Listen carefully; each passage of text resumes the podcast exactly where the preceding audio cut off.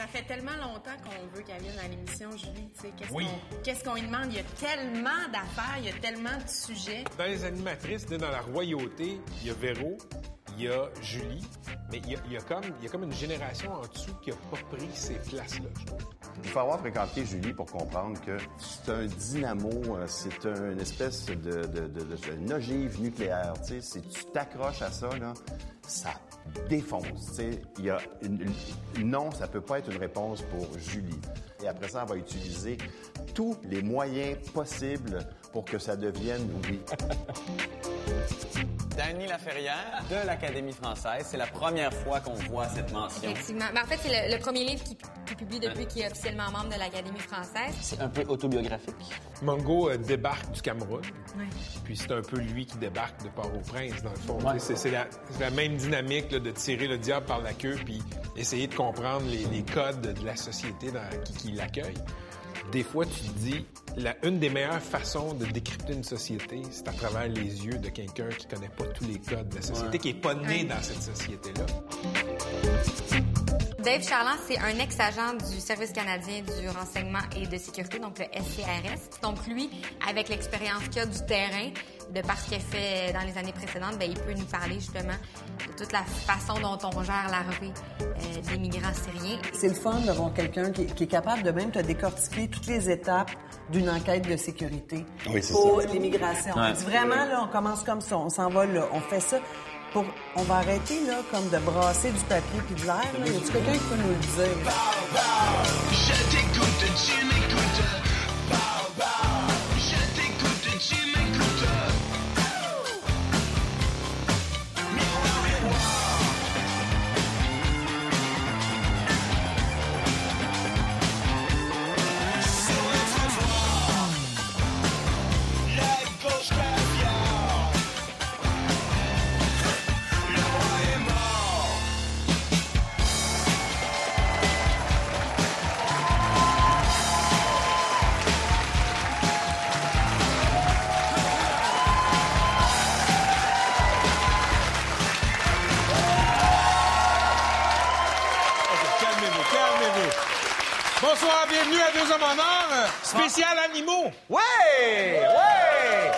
Spécial animal, hey, on est tellement Ben, ça a bien marché pour le banquier. Alors, on, pourquoi pas ici? Hein, hein? Non, non, mais hey. Bon, vous savez, en ouverture d'émission, on s'amuse à vous faire rire Ouais. à propos de l'actualité de la semaine. Mais vendredi dernier, il y a eu les attentats de Paris qui nous ont tous bouleversés. Oui, et euh, c'est pas tout le temps facile. Et quand quelque chose de gros comme ça arrive, ben, toutes les autres nouvelles deviennent assez futiles.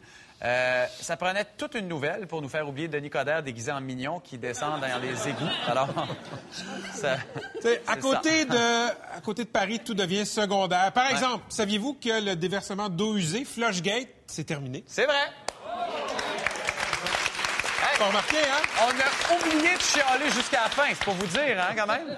Bon, et la Russie ne participera possiblement pas aux Jeux de Rio en athlétisme. Ben Ah ouais. oui, parce qu'elle aurait toléré un système organisé de dopage. On n'a pas vu ça, hein? On n'a pas vu ça. On n'a pas vu non plus en début de semaine que Stephen Harper avait avoué son homosexualité, qu'il allait se marier avec son garde du corps. Vous avez pas vu ça, hein? Hein? Ça c'est pas. Non?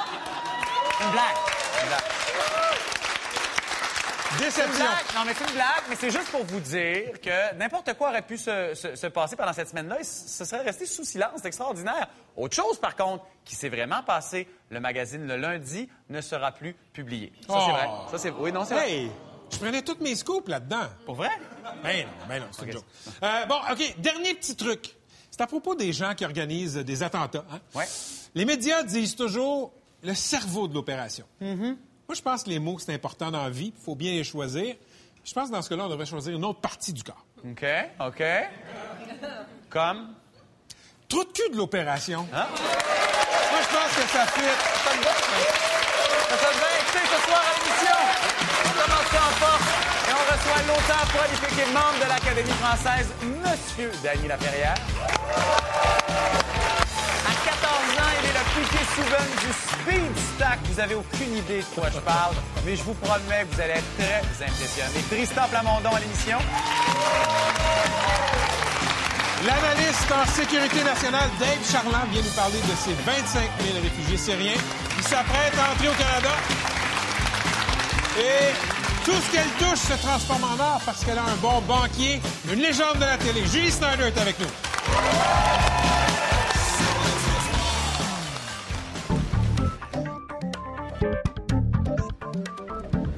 J'ai dit à la recherchiste que quand elle m'a dit euh, c'est Marc-André Chabot qui réalise euh, les plus, je dis ben moi j'ai plein de belles archives de lui qui fait du ski tout nu. Oui. Il faut que je te remercie parce que grâce à toi, toute ma nouvelle gang de travail m'ont vu tout nu.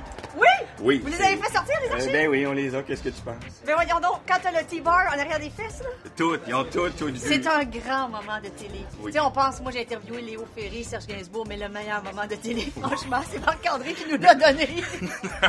Quand même. le topo des requins, c'est ton meilleur topo. Et Jean Amoureux et moi, on disait Marc-André, vas-y pas, moi, vas-y pas, vas-y Ah pas. non, oui, t'as pas question. Puis là, Marc-André, il va. Et là, on a des images où on voit vraiment le requin qui mord l'avant-bras de Marc-André. C'est pas des blagues. Et là, à un moment donné, Marc-André, il donne un bloc de tofu. Et le requin, il mangeait n'importe quoi. Puis là, il a mangé le bloc de tofu. et il l'a recraché. Et là, Marc-André a fait la meilleure blague de sa vie. Là. Il dit Entre les requins et vivre le restant de mes jours avec Julie dire En tout cas, on est allé au avance pour rien. Marc-André, il a choqué. J'ai choisi. J'avais moins peur des requins. J'ai choisi le moins dangereux. Des requins. Ça, c'est vrai. C'est l'image télévisuelle, vedette populaire qui fédère. Il il- tout, le monde aime Julie Snyder. Maintenant qu'elle est, pas en politique, mais est en banlieue de la politique parce que son chum est chef du Parti québécois, là, veux, veux pas, il y a 50% du monde qui, vont moins t'aimer. Quand t'es un fédéraliste enragé, t'aimes pas le PQ, t'aimes pas l'idée de souveraineté, là, t'es la blonde du chef souverainiste. Écoute, tu génères de l'hostilité, puis je pense pas qu'elle a vécu ça souvent. Je t'écoute, tu m'écoutes.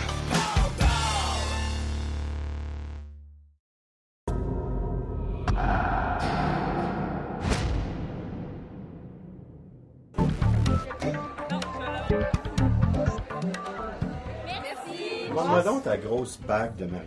Mais non, je l'ai pas parce que je suis habillée en bijoux dorés. Mais là, euh, ta, ta bague est pas dorée? non, j'ai une bague argent, mais je la mets pas tout le temps. On l'a vu beaucoup Ouais, au banquier. Ça, je, vois que tu regardes le banquier. euh, Pas toujours, continuellement. porte- tu devrais, ça t'aiderait pour avoir le plus de codes d'écoute, t'aurais des idées.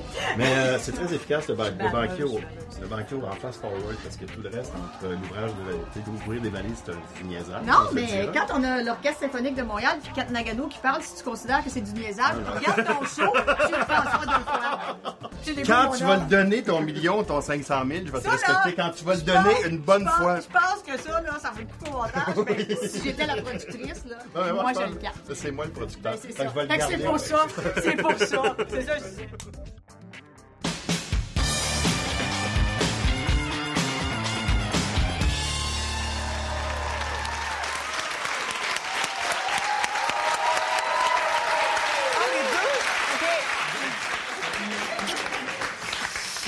nécessaire que Pat reste pour le trip à trois.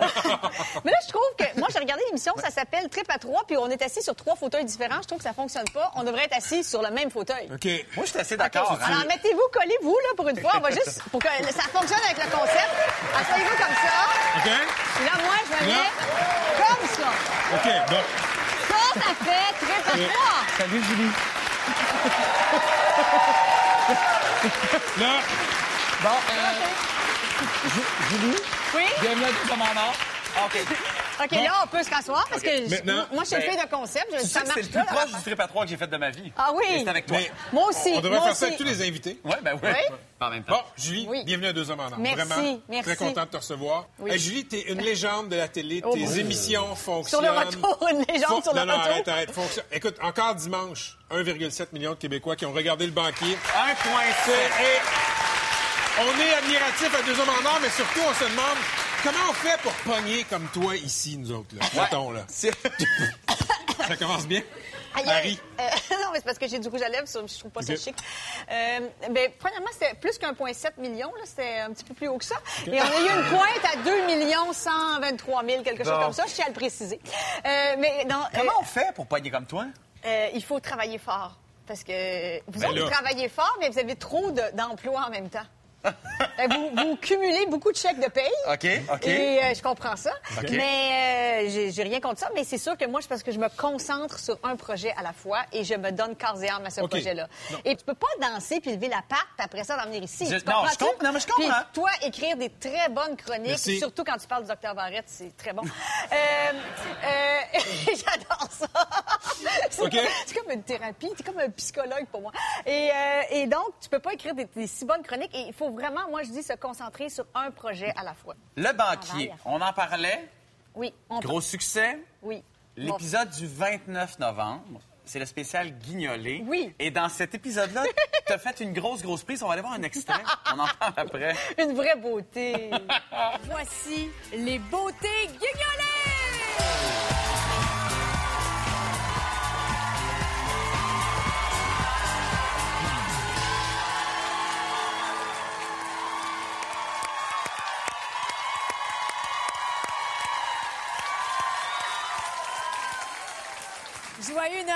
Noël, les beautés guignolées! Joyeux Écoute, mais ouais, je sais. Hey, mon Dieu. Ah! Bon, on remarque évidemment que Patrick est peut-être pas hyper à l'aise. Non. Euh, mais on remarque une chose, Julie. Oui. Patrick est là. Oui. Comment t'as réussi à rendre Patrick du bon matériel de variété? Le peopleiser, Patrick Lagacé. Ouais, comment? Ben, parce que je, je l'ai invité tout simplement parce que j'ai dit c'est important pour le spécial guignolé, comme la guignolée des médias, c'est des représentants de tous les médias. C'est important que tu sois là, Patrick. Parce que c'était vraiment le, le- le- le- le plus cute. euh, T'es trop fine, t'es trop fine. Et euh, puis, non, mais la vraie raison, c'est que toutes les filles de l'équipe me disaient Julie, là, t'as beau avoir Kent Nagano, l'orchestre symphonique, euh, euh, un spécial beau malaise, on va te trouver vraiment hot quand tu vas amener l'agacé sur le show. Ben. Et moi, quand on me lance un défi, j'aime ça. Alors, Patrick a dit très bien, à condition, lui, hein, euh, c'est l'art de la négociation. Ah, ben, là. Alors, il a dit très bien, à condition que tu viennes à deux hommes en or. Alors, Voilà. j'ai dit cette offre est tac, Grand mot, les grands moyens. Ça a marché! Parfait. Me voici. Je me suis fait prendre pour une valise. J'ai ma poignée dans le dos, mais je suis là. C'est un bon deal. Bon, Julie, Oui. Le Banquier, Star Academy, les émissions les plus écoutées de leur époque, euh, de grands succès télévisuels. Moi, je m'ennuie de la Julie, de L'Enfer, c'est nous autres et du Point J. Y a-t-il une chance qu'on revoie ça? Est-ce que toi, tu t'ennuies de cette Julie-là? Ben, à l'été indien, j'étais dans un mode talk show. Euh, je pense Un que peu. je pense que l'été indien, ça ressemblait beaucoup au point J euh, quand j'étais au Blanchon, quand je faisais du canot à glace. Je- Mais pas régu- c'est pas sur une base régulière. Non. Moi, j'aimerais ça de voir chaque semaine comme ça. Oui, je- Stéphane Laporte me dit la même chose que toi. Ah oui? Oui, il Ben, me tu- dit la même chose. Quand est-ce que tu vas faire un talk show? Quand est-ce que tu vas faire un talk show? Mais euh, le... quand tu deviens mère, euh, tu te rends compte, moi, je faisais un talk show en direct. C'était Ouais. du vrai direct, sans filet, soir après soir. Puis euh, quand tu fais, du- tu t'engages pour faire une émission comme ça, c'est comme rentrer en religion Ouais. dans mon cas. Moi, je fais pas beaucoup d'émissions par année. Tu sais, je fais Mm. 10 banquiers. L'année passée, j'ai fait 10 banquiers, euh, 4 étés indiens. Mais ça paraît gros, je parais souvent là, mais je suis pas si souvent là que ça. Parce que la- la- être maman, c'est bon, là, on est dans la semaine des vaccins contre la grippe, euh, les pédagogiques, euh, euh, les, euh, les grèves. Euh, nous, on a eu des journées de grève, deux jours de grève cette semaine. Mes enfants ont eu une journée d'école cette semaine. C'est Euh, et, et- et puis comme je mets... Mais, oui. C'est juste parce que t'es mère, y a-tu d'autres raisons? Non, c'est-à-dire que maintenant, je commence à y penser parce que les enfants sont plus grands. Mais c'est sûr que j'étais, me sentais plus restreinte. Julie, tu tu, euh, tu t'es mariée cet été. Oui. Pourquoi tu trouvais ça important que ça soit aussi intime, ce mariage-là?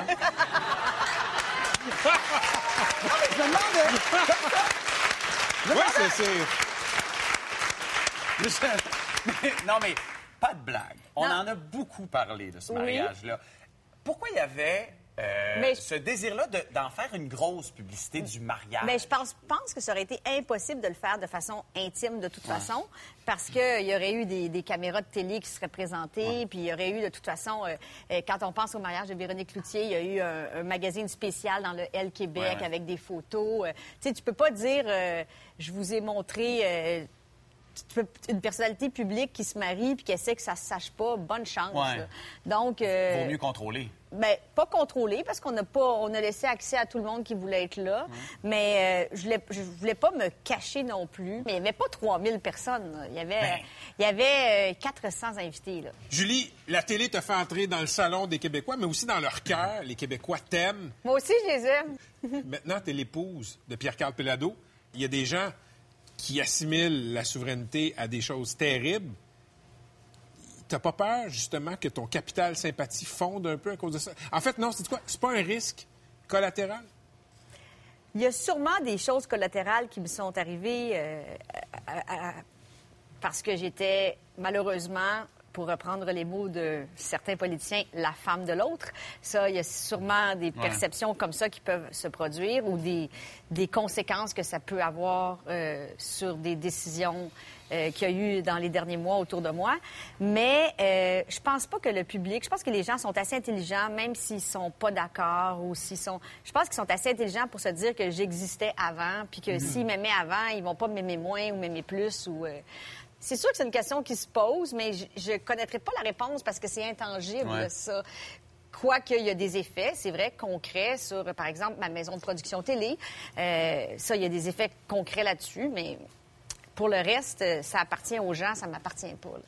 Julie, après les Gémeaux, Oui, il y a plein de gens qui se sont inquiétés pour ta santé. oui. Euh, et tu l'as déclaré après ça dans les entrevues. Tu as dit Mon médecin trouve que je travaille Oui. trop, trouve que je devrais être en arrêt de travail, Oui. je suis surmené. Pourquoi tu ralentis pas un peu? Après, après quoi tu cours? Ben, parce que si je voulais avoir Patrick Lagacé au banquier, il fallait que je vienne ici. Puis ça fait partie de mon métier. Non, mais mon médecin, il me dit Là, là, je vais vous le donner, le billet, là. Je vais vous le donner, là. Il dit Moi, je dis, je dis non, là, à tous ceux qui veulent des arrêts de travail, là, parce que je pense que c'est important de travailler, là. Mais vous, là, c'est important que vous arrêtiez, là. Euh, Dites-moi ce que vous avez à faire. C'est quoi votre agenda? C'est quoi votre agenda? Et euh, là, je disais Oui, mais ça va me stresser plus de ne pas tenir mes engagements. Donc, je veux tenir mes engagements jusqu'à la fin de la diffusion du dernier banquier. Donc, il reste deux banquiers. Je suis en montage. Euh, J'ai fini à 3 heures du matin le montage. Je suis une bête de montage. Moi, là, je peux être en montage jusqu'à ce que mort s'en suive. là. Mais- Mais... je suis fatiguée. C'est vrai que je suis fatiguée. Puis je vais arrêter après le dernier banquier. Je vais vraiment prendre du repos. Je comprends qu'il y a le banquier. Je suis sur du temps emprunté en ce moment.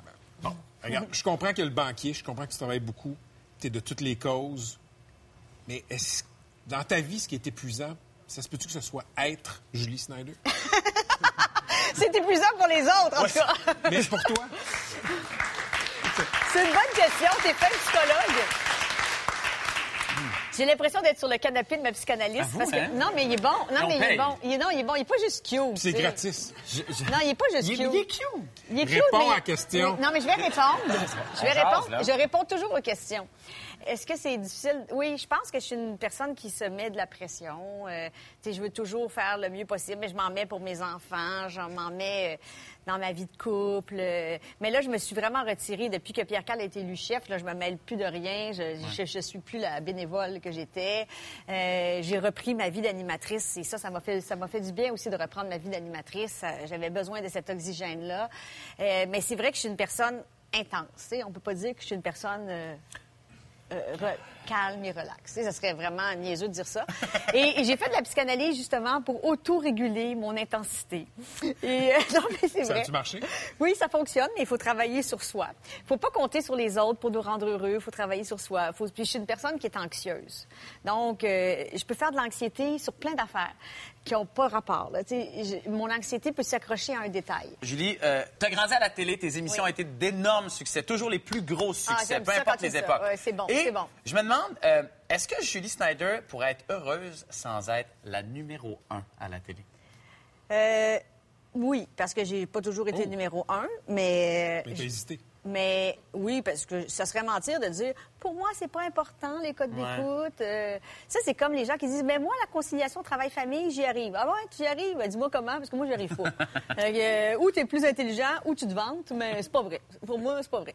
Alors euh, c'est sûr que ça m'est arrivé de pas être numéro un puis c'est correct mais c'est sûr que qui veut pas qui à qui ça fait pas plaisir.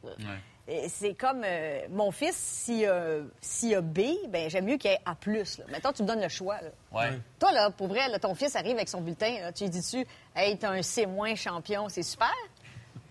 Non. Mais, Non, mais c'est ça. t'aimes- t'aimes- On mais veut pourrais-tu vivre avec un B? Oui, oui, je vis avec un B. Gars, t'es à côté de moi. Oh my God! Ouch!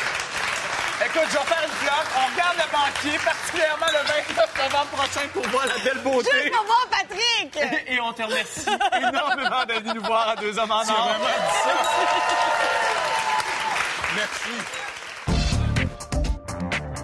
Il dit un truc sur l'émancipation des femmes au Québec.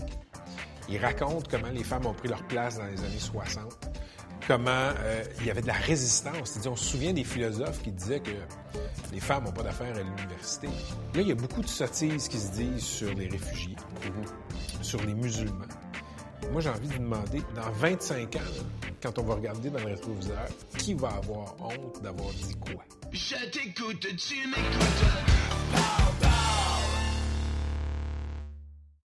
Je t'écoute, tu m'écoutes.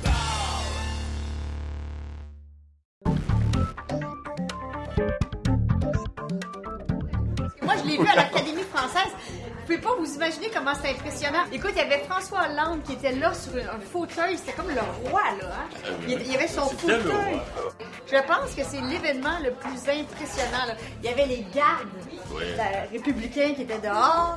Il y avait les épées comme ça. puis C'était des allées. là. C'était vraiment, c'était royal. Je t'écoute, tu m'écoutes.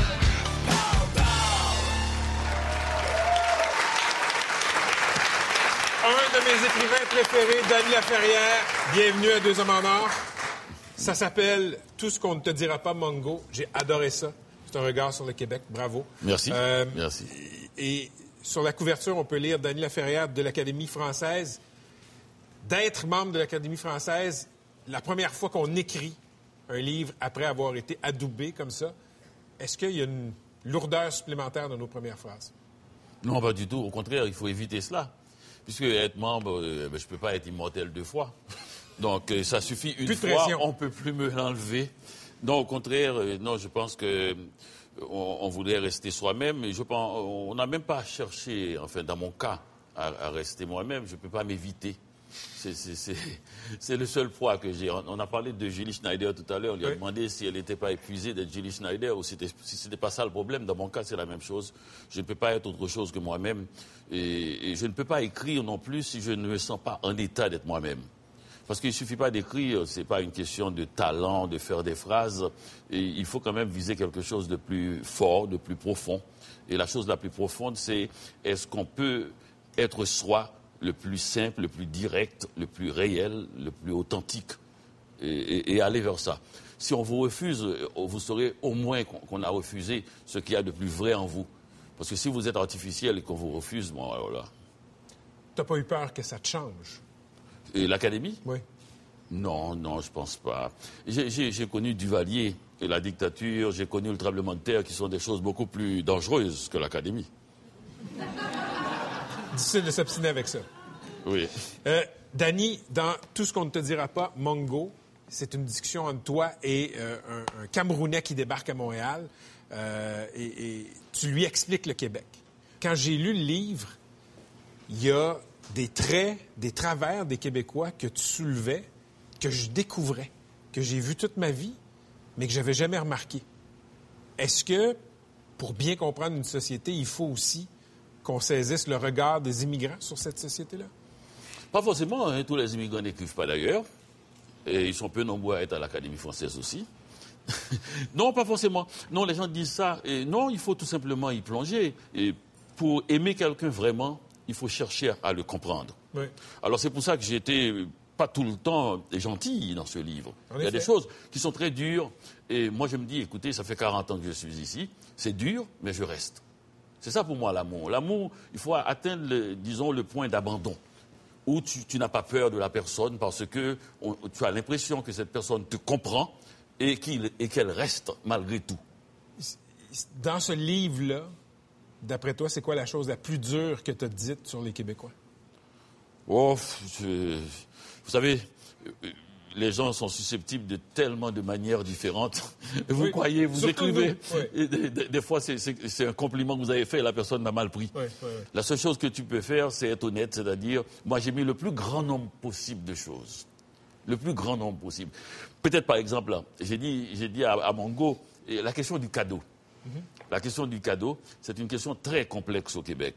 On ne fait pas un cadeau à quelqu'un comme ça, comme, euh, je sais pas moi, au- en Haïti, au Sénégal, ou en Haïti, on te fait un cadeau, tu n'es pas obligé d'en faire un cadeau. Tu peux faire un cadeau à quelqu'un d'autre. Ou bien encore, tu peux être un spécialiste à recevoir des cadeaux. Tu, tu- tu- tu reçois des cadeaux, tu reçois des cadeaux là. La personne aime faire des cadeaux, toi tu aimes recevoir. C'est c'est des tempéraments différents. Mais au Québec, non, non seulement il faut voir, il faut donner un cadeau, mais du même prix. Ce qui fait qu'à Noël, les gens donnent pour 600 dollars de cadeaux, ils reçoivent pour 600 dollars de cadeaux. Tout est fait, un peu comme, comme un référendum 50-50. Tout est fait vraiment coupé et au rasoir. Tu t'attardes aussi à notre propension à tutoyer au Québec, beaucoup. Et tu écris à Mongo, on est assez strict sur le tutoiement ici, l'obsession démocratique, tu comprends? Nous sommes tous au même niveau, jusqu'à ce que tu découvres que c'est illusoire. Quelle illusion cache le tutoiement des Québécois?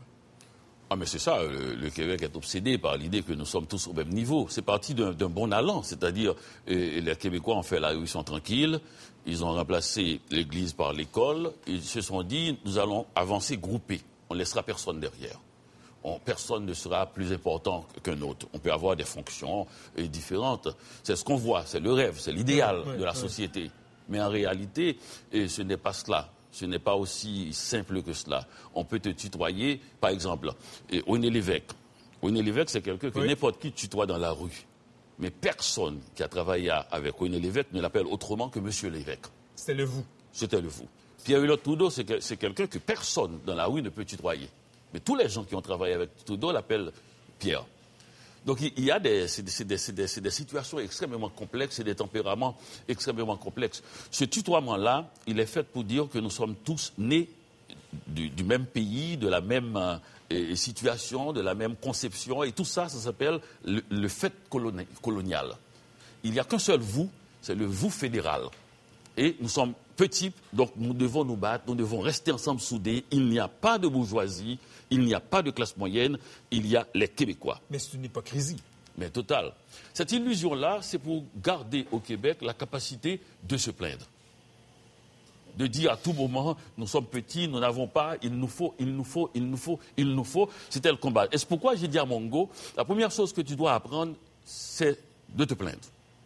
Plains-toi. Plains-toi, plains-toi, plains-toi. Et, et c'est pour ça qu'il y a un petit chapitre que j'appelle Pourquoi l'immigré n'arrive pas à dire merci il dit merci au début quand il arrive. Il n'arrête pas de oui, dire merci, merci, vous me recevez. Chez moi, c'était la dictature. J'ai dû fuir une situation sanglante. Merci, merci. Jusqu'à ce que quelqu'un lui dise Eh, eh, eh, arrête là. La société n'est pas si bonne que cela. Nous avons un syndicat, nous devons défendre des choses. Et là, il rentre dans une autre perspective, celle de toujours avoir quelque chose à se plaindre. C'est le livre qui raconte la discussion entre deux immigrés, toi et euh, haïtien et, et un jeune Camerounais. On parle beaucoup d'immigration présentement. Il y a une peur des Syriens. Qu'est-ce que tu as envie de dire aux Québécois qui ont peur de ces immigrants, de ces Syriens? De lire mon livre.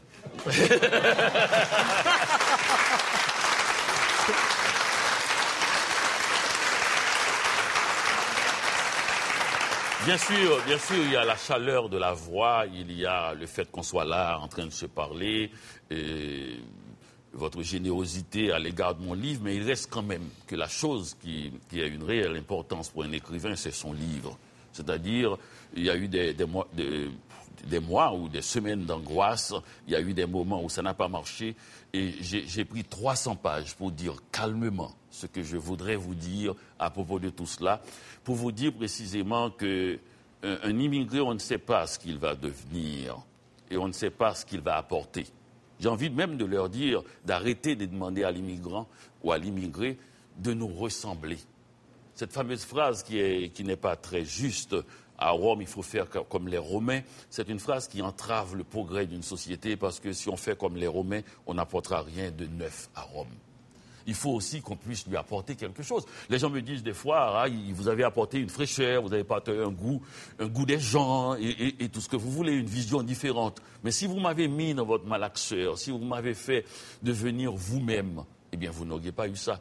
Bien sûr, il y a ce qu'on appelle les règles d'une société, les lois. Je l'ai dit aussi à Mongo. J'ai dit à Mongo, quand tu vois une queue pour monter dans l'autobus, ne passe pas, ne coupe pas la ligne. Ne crois pas qu'on ne t'a pas vu, on t'a vu.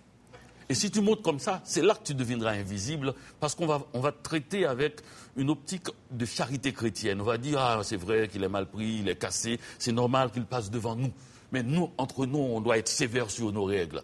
Mais si tu veux devenir citoyen, c'est-à-dire ne pas être traité en termes de charité chrétienne, qu'on ait pitié de toi, fais la queue. Fais la queue parce que c'est là que tu deviens citoyen, tu deviens visible, parce que tu as accepté de, de- enfin, de- d'être dans les inconvénients d'une société. À chaque fois que je te lis, je suis content que tu sois un des nôtres. Merci d'être venu nous voir. On peut aller te voir au Salon du Livre en fin de semaine. La question qu'on pose à l'extérieur du fait que, bon, est-ce qu'il faut avoir peur de recevoir des réfugiés syriens? Euh, C'est le 25 000 réfugiés d'ici Noël. Puis est-ce que cette promesse-là devient maintenant qu'un péché d'orgueil de vouloir recevoir ces 25 000-là, tu sais, dans la promesse électorale? Est-ce que c'est faisable? Puis lui vient nous expliquer que, ben non, ça se gère quand même assez bien et ça se peut. Je t'écoute, tu m'écoutes. Je t'écoute, tu m'écoutes.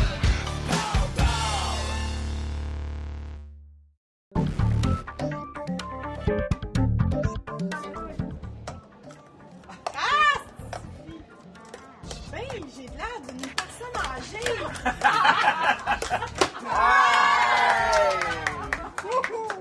Tu le fais en, en quoi? En une seconde. Allez, faut que je vois ça. Et maintenant, on va montrer Julie. Je t'écoute, tu m'écoutes.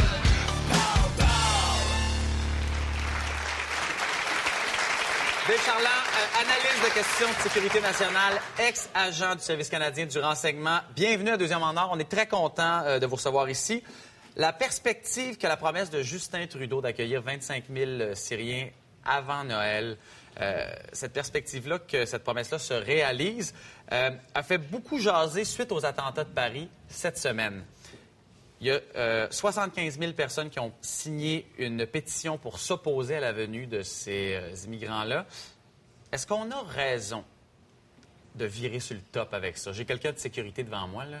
On a-tu raison de virer sur le top avec ça? Moi, je pense pas. Moi, je pense que ça, c'est dû en grande partie à l'ignorance de la part d'une certaine partie de la population qui euh, ne sont pas en contact quotidien avec des gens qui viennent de différentes cultures, de différentes origines, de différents pays. Puis si on se met à analyser les, faits, si on se met à analyser le tout de façon rationnelle, il n'y a pas de raison de craindre que ces 25 000 personnes-là commettent des actes euh, en plus grand nombre que n'importe quelle autre personne dans la société. Donc, à la question que tout le monde se pose et s'est posée cette semaine, euh, est-ce que c'est possible d'accueillir 25 000 Syriens dans un délai assez court et d'assurer la sécurité des Canadiens? Est-ce que la réponse est oui? Ça, c'est un autre- c'est une autre question. Parce que le problème, c'est le délai. Où on est rendu présentement dans le- le- les vérifications de sécurité sur ces 25 000 personnes-là? Est-ce qu'on a déjà 20 000 personnes de filtrer ou on n'a pas encore commencé? Si on n'a pas commencé, selon moi, c'est impossible d'arriver à temps puis de, de s'assurer de la sécurité de ces gens-là. À moins qu'on ait découvert une nouvelle méthode euh, technologique de filtrer ces gens-là, normalement, la, la- la façon de faire, Mhm. ça prend un certain temps. Puis pour bien le faire, ben, il faut se donner le temps, faut se donner le temps nécessaire pour le faire. Les, les gens qu'on va accueillir, ces 25 000 Syriens-là, potentiels, c'est qui? c'est des gens comme vous et moi. C'est des pères de famille, c'est des mères de famille, c'est des enfants, c'est des orphelins, c'est des victimes surtout aussi. C'est des gens qui ont fui la guerre. Pour fuir ton pays, imaginons aujourd'hui qu'on décide de fuir Montréal, ça doit prendre une bonne raison. Là. À part qu'on est peut-être tanné du trafic puis tout ça, mais ça, Ah, ça, regarde. ça- pour décider de quitter ses origines, de quitter ses racines, Ouais. puis d'aller vivre dans des conditions difficiles, là, dans des camps de réfugiés où il faut se battre à chaque jour pour, pour survivre, pour se nourrir. Mais écoutez, ces gens-là, euh, d'abord et avant tout, c'est des victimes. Donc, c'est des, c'est des gens de tous les métiers, de tous les horizons, en fait. Il n'y a pas un profil de réfugiés, c'est la population en général qui décide de suivre. Donc, on accueille une partie d'une population avec, euh, ben, avec tout ce- toute sa diversité. C'est un peu ça qu'on va accueillir au Canada. Oui, ben oui. Puis le point commun, le seul point commun entre ces gens-là, c'est qu'ils sont tous victimes, puis qu'ils sont tous syriennes. Le reste, c'est des gens qui avaient un vécu, qui avaient une vie, mais que du jour au lendemain, ils ont tout perdu, ils ont été obligés de quitter leur foyer.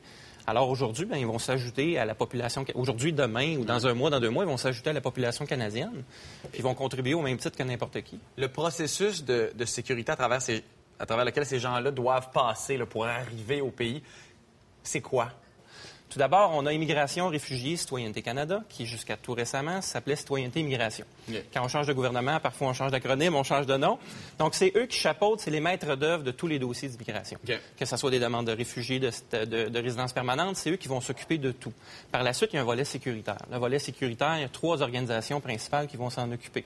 La Gendarmerie royale du Canada, le Service canadien du renseignement de sécurité et l'Agence des services frontaliers du Canada. Chacun son propre rôle. La GRC, eux autres, ils vont regarder tout ce qui est fraude en matière d'immigration. Ensuite, l'Agence des services frontaliers vont contrôler les arrivées aux frontières, les arrivées à l'aéroport, et vont aussi s'occuper du respect de la loi sur l'immigration des réfugiés du Canada. Et pour ce qui est du SCRS, donc du Service canadien du renseignement de sécurité, c'est la seule agence qui va aller en amont. Donc, avant qu'il y ait de- des problèmes, ce que le SCRS va faire, c'est qu'il va mener des enquêtes de filtrage de sécurité sur les candidats potentiels. OK. C'est une, grosse affaire. On ne reçoit, pas un, un- un- on reçoit pas un Syrien ou une famille syrienne sans que ces gens-là passent à travers un long processus de vérification. Donc, c'est quelque chose d'assez sérieux si on a le temps, évidemment. Euh, il y a un sondage euh, léger pour TVA Nouvelle qui dit que 73 des Québécois craignent euh, que des attaques terroristes euh, arrivent en sol canadien ou se passent en sol canadien. Est-ce que l'arrivée éventuelle des 25 000 immigrants augmente ce risque-là? Écoute, c'est c'est rationnel de craindre ça. C'est rationnel Ouais. parce que quand moi je vois un accident d'avion puis je prends l'avion la semaine d'après, j'ai plus peur. C'est normal. Ça, c'est normal. Je comprends la réaction. Mais en même temps, quand on se met encore une fois à analyser les faits, est-ce qu'il y a plus de danger? Si le travail, là, supposons là, que le filtrage de sécurité, les enquêtes de sécurité se déroulent comme à l'habitude. OK.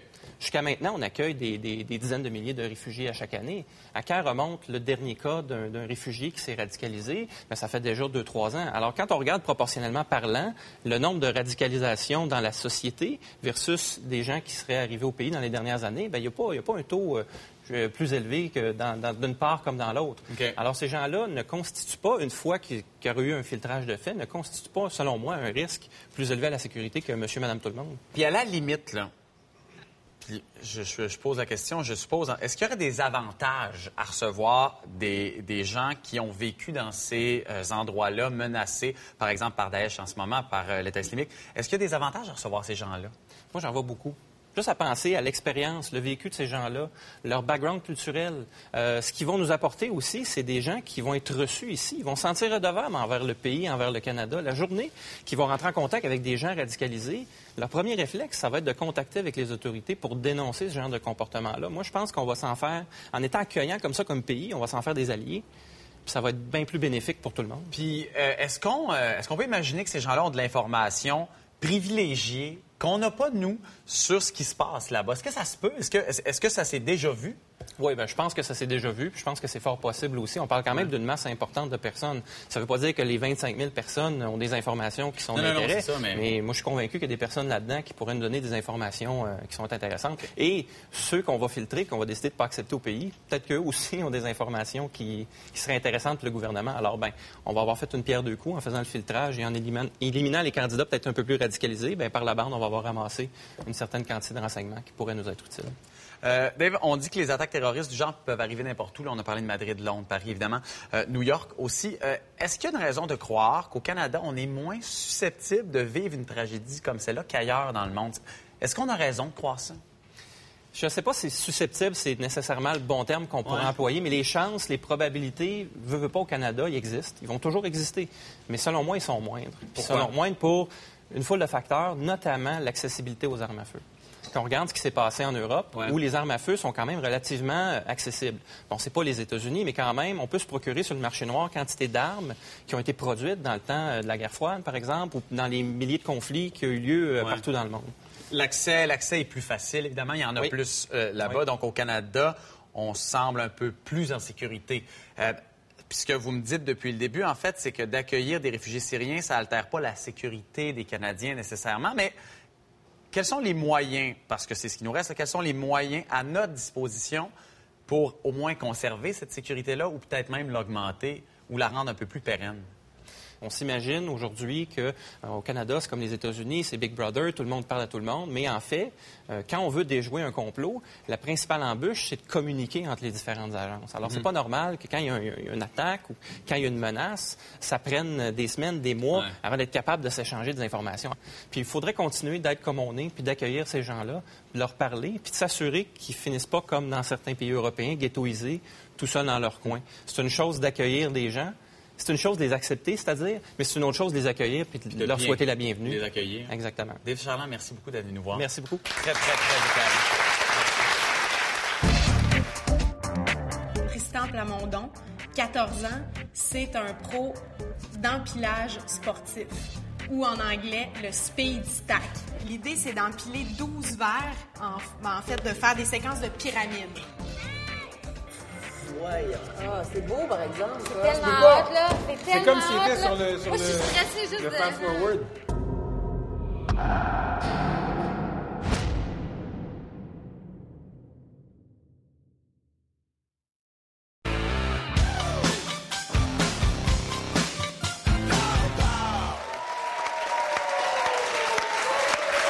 Tristan Plamondon, champion d'empilage sportif, le Speed Stacks. Tristan, tu as 14 ans. Tu es le champion euh, canadien, record canadien individuel du Speed Stacking. C'est l'empilage sportif. Bravo. Euh, on a un champion canadien ici. Vous détient les records canadiens. Et euh, évidemment, le problème ici, c'est que ben, j'ai aucune idée qu'est-ce qu'est le euh, speed stacking, le- l'empilage sportif. Donc là, tu vas nous décrire qu'est-ce que tu fais d'aussi bien. Ben dans le fond, là, le- l'empilage sportif, OK, c'est un sport qui consiste à empiler et à défaire des verres spéciaux euh, le plus rapidement possible. OK. Fait que tu fais ça, genre, vraiment vite. Mais, euh, tu dis que tu as un sport. Ouais. OK. Euh, sport, c'est des techniques, c'est des tactiques. Toi, tes, tes techniques d'empilage, c'est, c'est, c'est quoi? Mais dans le fond, les droitiers ils commencent vers la gauche. Avec la main droite, il prend le premier verre. Et les gauchers, ils commencent droitier. OK. OK. Euh, aussi, une autre technique, c'est au niveau du 6, ici. OK. Pour, Ouais. pour les descendre, dans le fond, il y a des personnes qui vont faire genre. De même. Ils sont bien niaiseux. Oui. Mais c'est pas, ça, c'est pas la façon la plus rapide. Non, c'est ça. OK. Mais c'est quoi la Dans- façon la plus rapide de faire un 6? C'est glisser comme ça. Ah, ben oui. Ah. Ah, ben oui. OK. Regardons. C'est beau. Bon, quand j'étais petit cul, là, quand j'avais ton âge, je pouvais passer 2-3 heures par jour à jouer au soccer. Toi, tu passes combien d'heures par jour à faire ce sport-là? Ben moi, je pratique euh, deux heures par jour environ. Deux heures par jour? À faire ça? Ah, Ouais. c'est, c'est, euh, c'est pas pire. Là, évidemment, on, on a vu un petit peu ce que tu es capable de faire, mais on ne veut pas le savoir, on veut le voir, fait qu'on va le voir. Là, les gens à la maison, on va laisser Tristan faire ce qu'il fait de mieux. Ne clignez pas des yeux au mauvais moment parce que vous allez tout rater euh, de sa présentation. Alors là, tu vas nous faire un 3-6-3. Un C'est- cycle. Oh, excuse-moi, regarde. Je, je connais pas les termes. Là, tu vas faire ça le plus vite possible. On a euh, les secondes ici. On te laisse aller quand tu es prêt.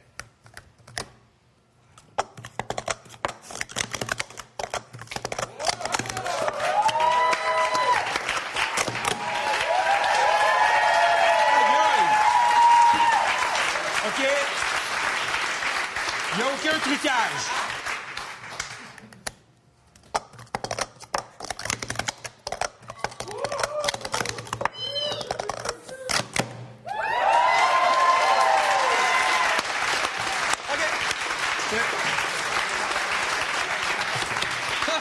As-tu as-tu un autre bras?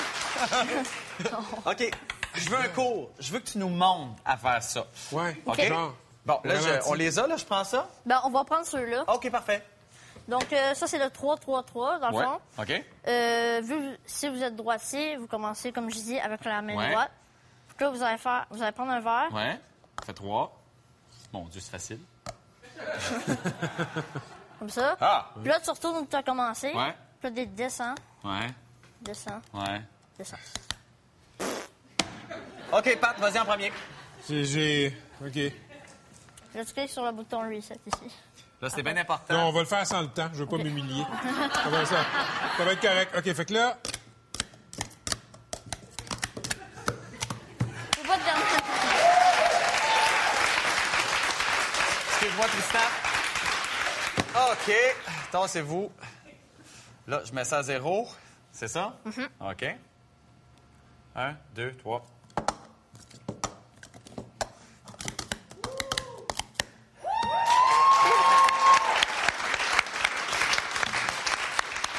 C'est. Euh, Trouves-tu qu'on a du potentiel?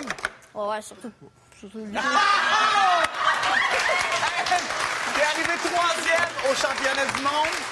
En 2016, est-ce que tu penses que tu vas être capable d'être le premier, le champion du monde? C'est en Allemagne cette année. Tu penses-tu être capable de faire ça? Ben écoute, il n'y a rien d'impossible. Puis euh, si jamais on y va, ben j'espère gagner. Ben, je te le souhaite fortement. Merci, Ouais, Tristan venu. C'est déjà tout pour cette semaine.